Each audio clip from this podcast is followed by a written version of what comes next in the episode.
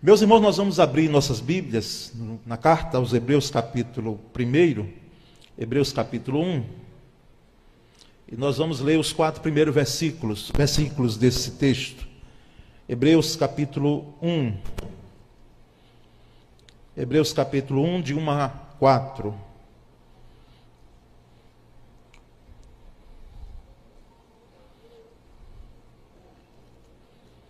Eu tive dois professores de homilética, que é uma matéria, como vez por outra a gente comenta aqui, nos ajuda a pregar. Um foi em João Pessoa e o outro está sentado ali, que foi o pastor Antônio Martins, né, de homilética 2.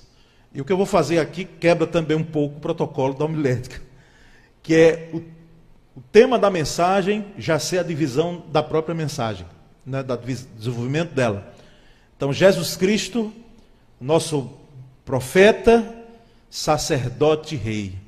Jesus Cristo, profeta, sacerdote e rei é o tema dessa mensagem, porque aqui nós queremos abordar, baseado nesse texto, irmãos, os três ofícios de Cristo Jesus, que esse texto apresenta, que é o de profeta, o de sacerdote e o de rei. Então leiamos então.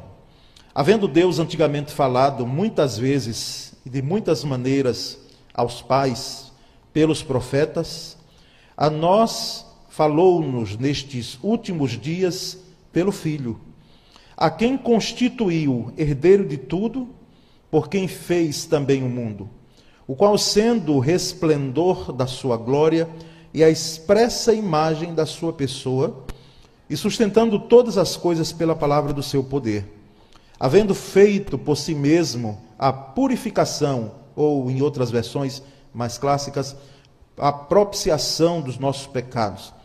Assentou-se à destra da majestade nas alturas, feito tanto mais excelente do que os anjos, quanto herdou mais excelente nome do que eles. Amém, meus irmãos? Graças a Deus pela leitura realizada.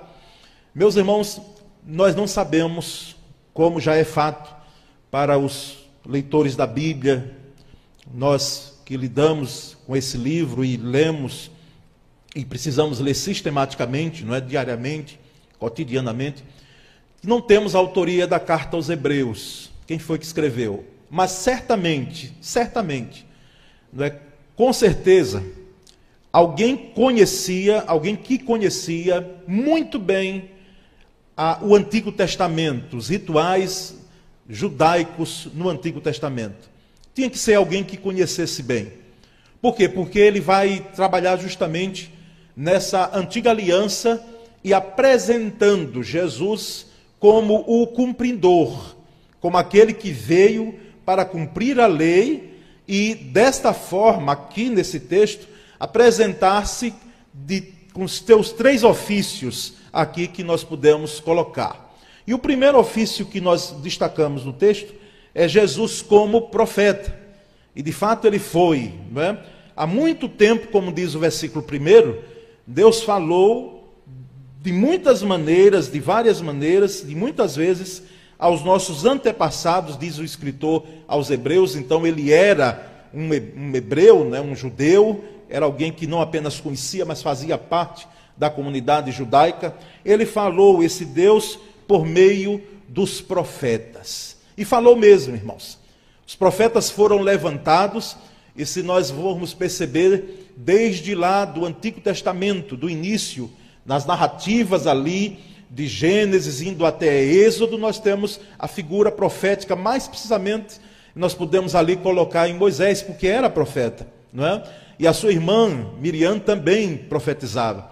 Nós temos ali, então, no transcorrer de toda a história do Antigo Testamento, quando nós vamos lendo, nós vamos percebendo Deus, em determinado momento da história de Israel, levantando homens, pessoas, para que pudessem profetizar. E a profecia, eu sei que hoje, ela é, às vezes é limitada, não é que ela seja confundida, em alguns meios sim, mas ela é limitada com aquele aspecto, aquela leitura, não é a ótica de que profeta é aquele que prenuncia as coisas, é aquele que é, coloca os fatos ou através de visões, de sonhos, é aquele que traz então essa ideia de algo que possivelmente Pode acontecer. Mas, irmãos, nós sabemos que esse é um aspecto da profecia, apenas.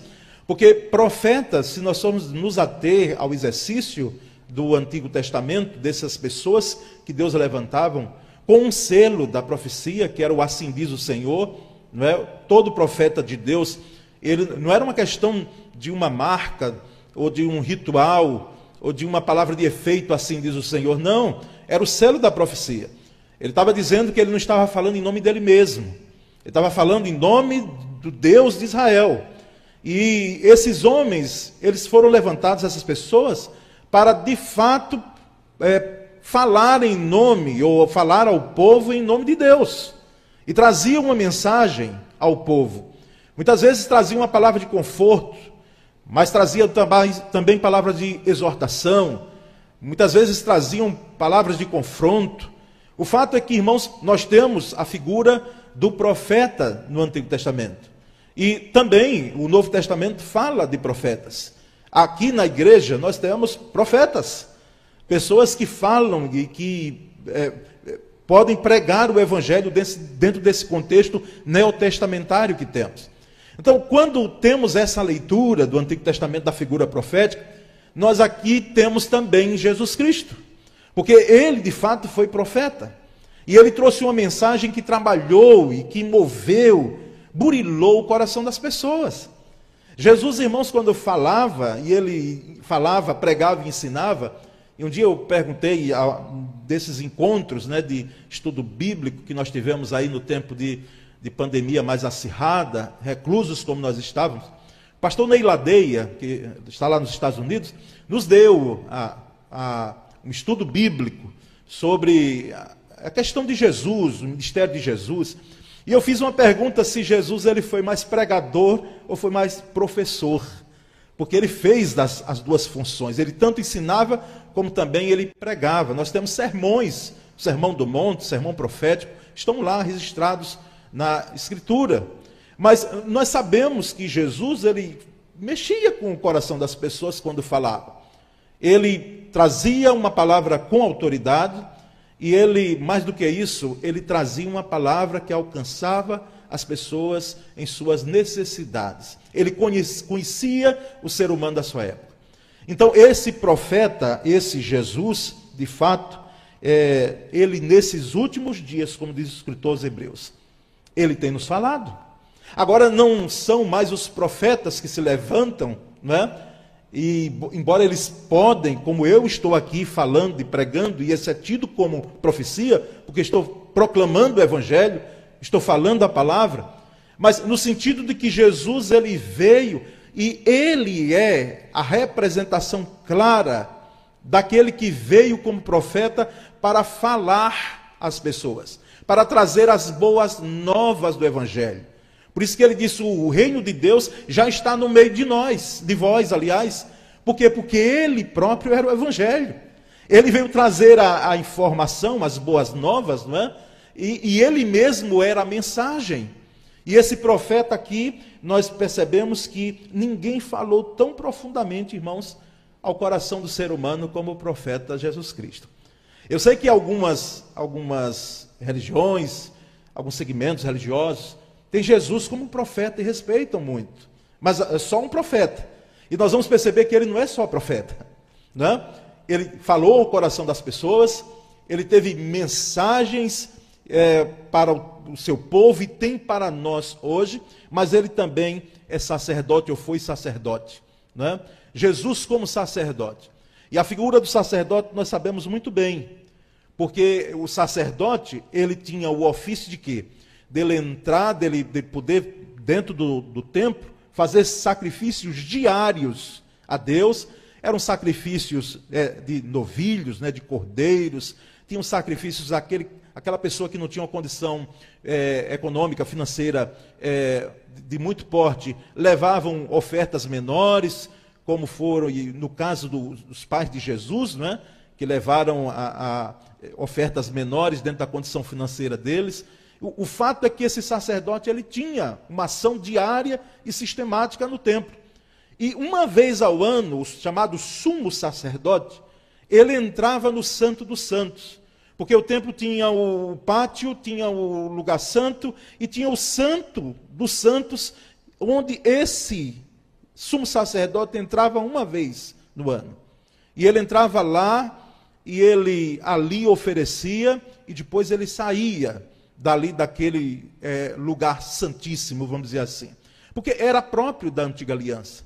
Era próprio do templo e do tabernáculo é, nesse tempo da antiga aliança. Mas agora vem Jesus de uma só vez.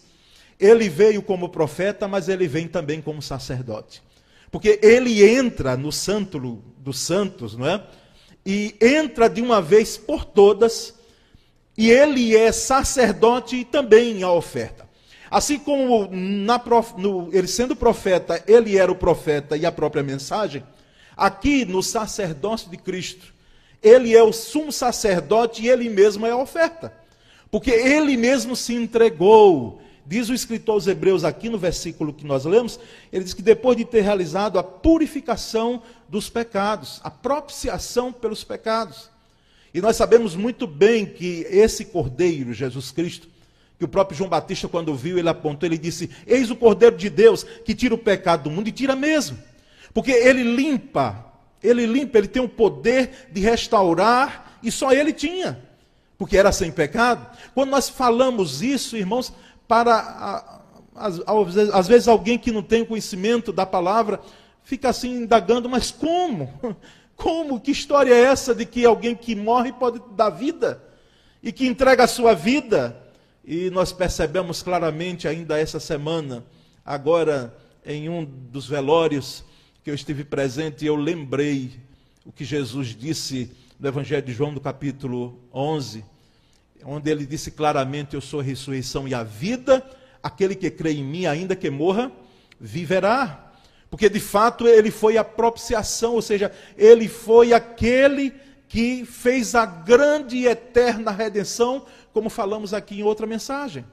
Então Jesus, ele é o profeta, teve o ofício profético e também ele foi nosso sumo sacerdote, ou o sacerdote bendito, que entra de uma vez por todas no Santo do, dos Santos e que hoje nós temos livre acesso a Deus. Porque o véu do templo, como diz a Escritura, foi rasgado de alto a baixo. Hoje eu não preciso de intermediário, você não precisa de intermediário. Você não precisa de alguém que possa fazer a ponte para com Deus como se tinha na antiga aliança. A pessoa ia ao sacerdote o sacerdote era que oferecia. Não. Hoje nós chegamos livremente diante da presença do Senhor e oferecemos o nosso louvor, a nossa adoração. Hoje não há nenhuma separação mais porque não há nenhum bloqueio, não há mais nenhuma cortina, o véu agora já foi retirado e eu posso entrar agora no Santo dos Santos, porque já foi rompido. E o Santo dos Santos é símbolo da comunhão que eu posso ter com Cristo. E percebemos então, irmãos, nesse texto de Hebreus capítulo 1, de 1 a 4, que Jesus ele foi profeta, sacerdote, e também ele é rei. Ele é rei. Eu não posso nem usar no passado, porque profeta foi, sacerdote foi, porque já foram, já aconteceu, aconteceram os ofícios, mas o rei ele é, ele continua, ele é. E esse reinado dele no versículo 4 diz tão bem que ele se assentou à direita da majestade nas alturas. Ou seja, ele está no trono. Ele está no trono.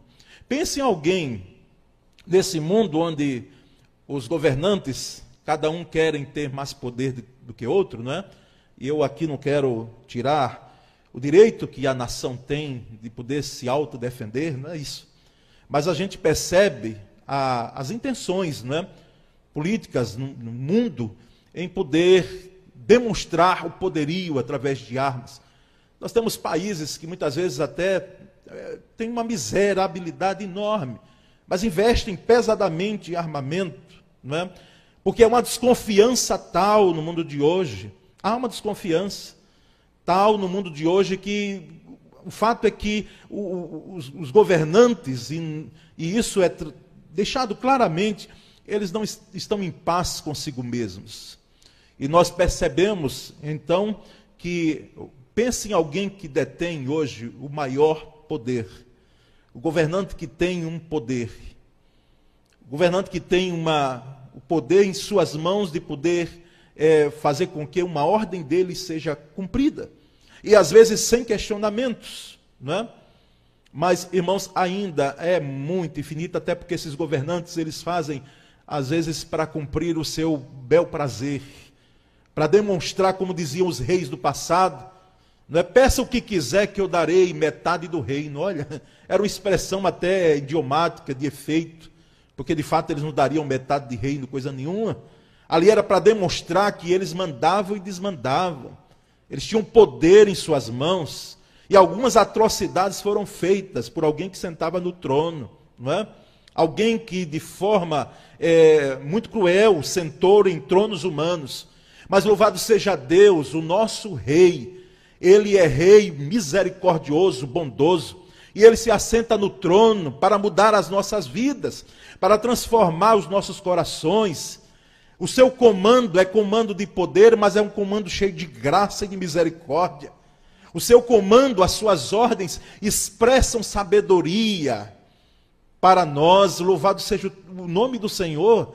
E percebemos então que esse rei, irmãos, de fato, ele está reinando soberanamente.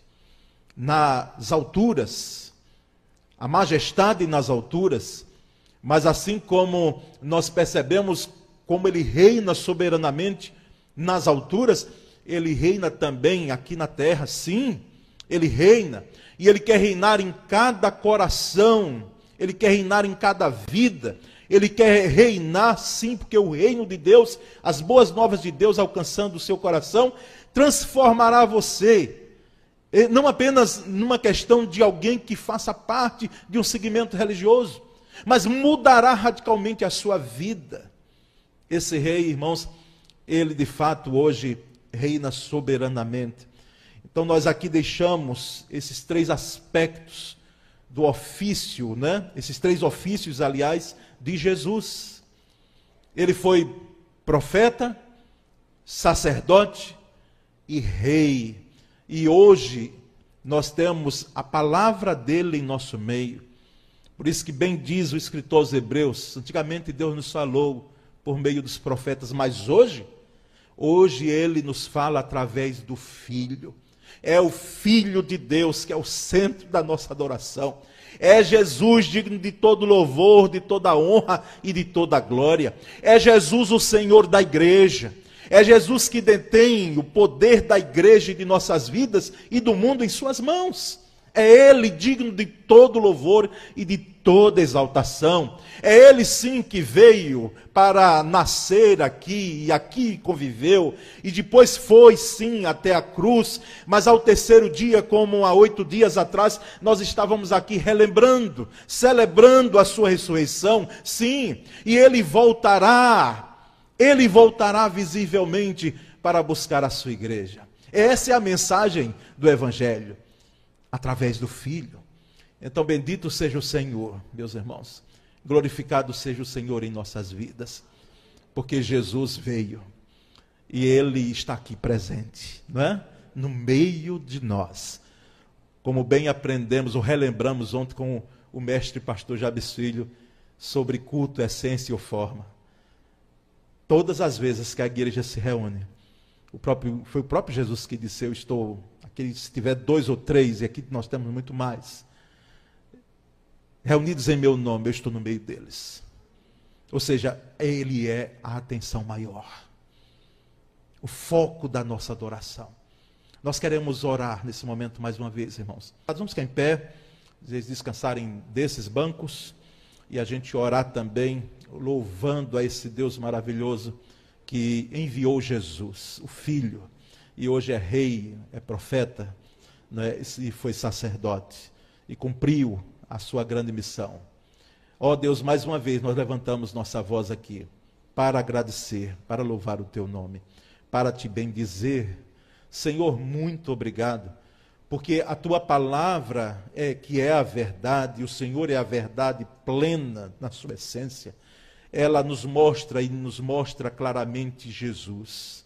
Nos mostra não mais o Jesus da cruz, não mais o Jesus lá das dores do Calvário, mas ela agora, já na consumação de que ocorreu, ela agora mostra um rei soberano e poderoso.